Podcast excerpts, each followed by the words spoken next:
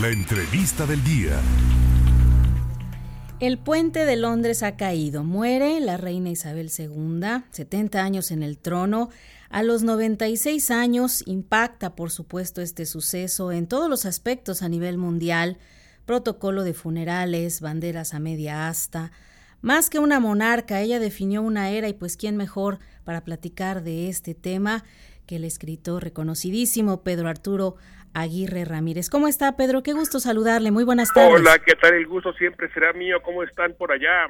Pues muy bien, muchísimas gracias y con el placer de saludarle, aunque lamentablemente con una noticia que de verdad, pues sí se veía venir, lamentablemente así lo puedo decir, pero, pero algo que pues marca la historia en todos los aspectos.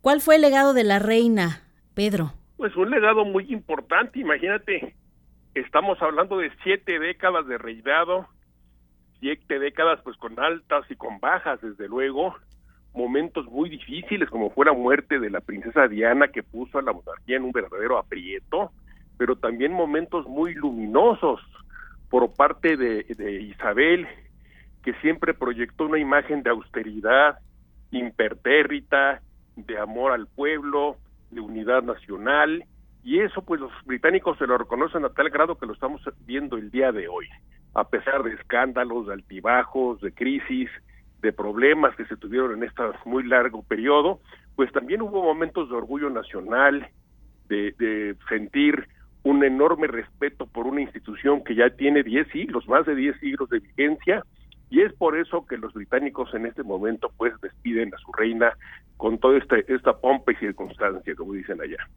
El efecto de su fallecimiento, eh, Pedro Arturo Aguirre, eh, es una mezcla de tristeza e inquietud por el futuro, sin duda. Sí, desde luego, porque el Reino Unido está pasando a una época difícil. A raíz del Brexit, pues se complicó mucho la economía y la política y la sociedad. Eh, está como en otros países, el Reino Unido muy polarizada la población.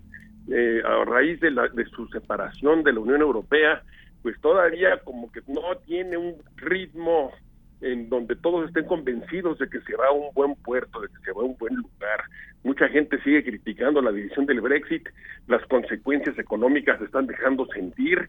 Actualmente hay una crisis, una crisis económica que tiene también un aspecto energético muy grande, porque pues ahora hay una inflación desatada y el, tema del precio de los energéticos está preocupando mucho a, la población británica. También tienen el reto de, de la guerra de Ucrania, en donde han asumido un buen liderazgo a los británicos en apoyo a la población ucraniana, pero que desde luego pues tendrán que replantearse cuál va a ser el papel del Reino Unido en la geopolítica mundial después de esta guerra y también cómo acomodarse después del Brexit, qué camino va a tomar ahora el Reino Unido que no es miembro de la Unión Europea. Todos esos temas tienen a los ingleses muy preocupados y algunos muy pesimistas por el hecho de que se encuentran en crisis económica, en crisis social, también hay movimientos sindicales descontentos por la situación actual, se espera un invierno incluso de huelga, cosa que no se veía hace mucho en el Reino Unido. Entonces, pues bueno, es un, un momento actual, un momento de enormes retos, tienen un nuevo gobierno en la persona de Liz Truss, la tercera mujer que va a ocupar la primera magistratura del país en toda su historia, y tienen a un nuevo rey, Carlos III, que no es tan popular como lo fue su madre, que es un hombre muy polémico con su matrimonio, pues él, él planteó también muchas dudas, muchas críticas, acuérdate, Así es. como todo este drama con Camila, pues fue muy criticado y fue muy señalado. No es un monarca popular, pero bueno, esperemos que sepa dar la inspiración, que sepa dar eh, la, la, imagen de unidad, de respeto por las instituciones y de optimismo hacia el futuro. Los países que pertenecen a la corona, ¿qué va a pasar con ellos? Bueno, pues es una muy buena pregunta, sobre todo en el caso de Australia, en donde ya en el pasado reciente se ha planteado la posibilidad de que Australia declare la república. Eh, pues eh, todavía muchos países que fueron dominios de la corona británica reconocen la majestad del rey de Inglaterra o de la reina en el caso de Isabel, pero hay voces en muchas de estas naciones que hablan de la necesidad ya de, convertirse en república y de pues enfrentar la realidad del hecho de que pues la jefa de estado pues no puede estar viviendo en Londres cuando tú tienes pues todo tu, tu vida, tus negocios, tu política en Australia, en Nueva Zelanda, en Canadá, etcétera. Pues yo creo que esa tendencia va a regresar fuerte en Australia.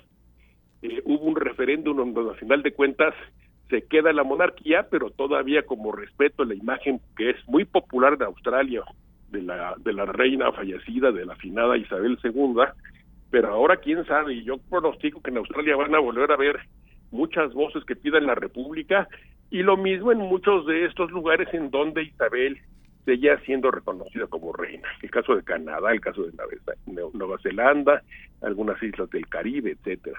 Pero bueno, en Jamaica, por ejemplo, es otro caso en donde también están creciendo mucho voces desde hace tiempo de que ya ya se deje con esa ficción, porque es una ficción eso de reconocer al rey o reina de Inglaterra como el jefe de Estado. Yo creo que va a haber más polémicas al respecto en los próximos años y dependiendo de cómo maneje Carlos su popularidad, su imagen, pues eso también tendrá un devenir muy incierto. Pues es que efectivamente es una pregunta obligada, ¿cómo va a ser el reinado de Carlos III? Es difícil de contestar porque como príncipe de Gales fue muy polémico, su personalidad pues es una personalidad distante, un personaje muy taciturno, muy melancólico, muy muy lejano a la gente, ¿no? Efectivamente. No, no es nada empático o no se le siente empático. Además ha hecho declaraciones muy polémicas que a veces han caído mal se ha confrontado inclusive con políticos, muchos pues dudan que sepa mantener esa imparcialidad institucional, constitucional que debe de, observar el monarca británico. Y bueno, y no es popular, y su señora pues tampoco lo es. Vaya. Por eso pues las dudas sí surgen, hay, hay grandes este, cuestionamientos de cómo Carlos pueda superar esa imagen más bien negativa, más bien gris, por decirlo menos, que tuvo como, como príncipe de Gales, y los ojos están pues más bien metidos en Guillermo, su hijo, hijo que también de Diana Spencer, la famosa Lady Di, que fue tan popular y querida en el Reino Unido, y que muchos británicos quieren ver en él pues la sombra de su mamá. El pronóstico es que Carlos quizá no tenga un reinado muy largo, ya tiene 76 años o algo así. Exactamente. Y bueno, no no no se le augura un reinado muy muy largo y entonces pues Guillermo será la esperanza para un renacer auténtico, genuino de una monarquía moderna que esté a tono con el siglo XXI, porque Carlos no, no creo que vaya a dar papucho. Pero bueno, igual me equivoco y veremos qué pasa. Efectivamente. ¿Cómo va a pasar a la historia la reina Isabel II?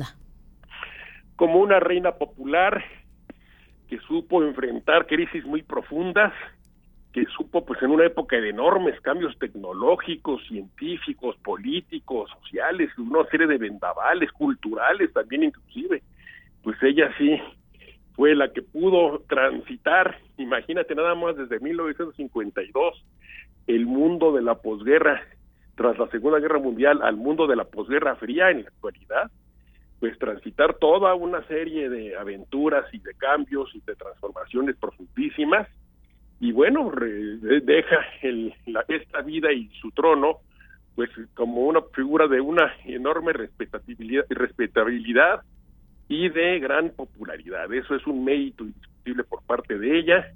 Supo sacar la corona ante todos los retos que fueron muy, muy grandes y ahora pues vemos a ver qué pasa en el futuro, pero yo creo que hizo la tarea Isabel bastante bien.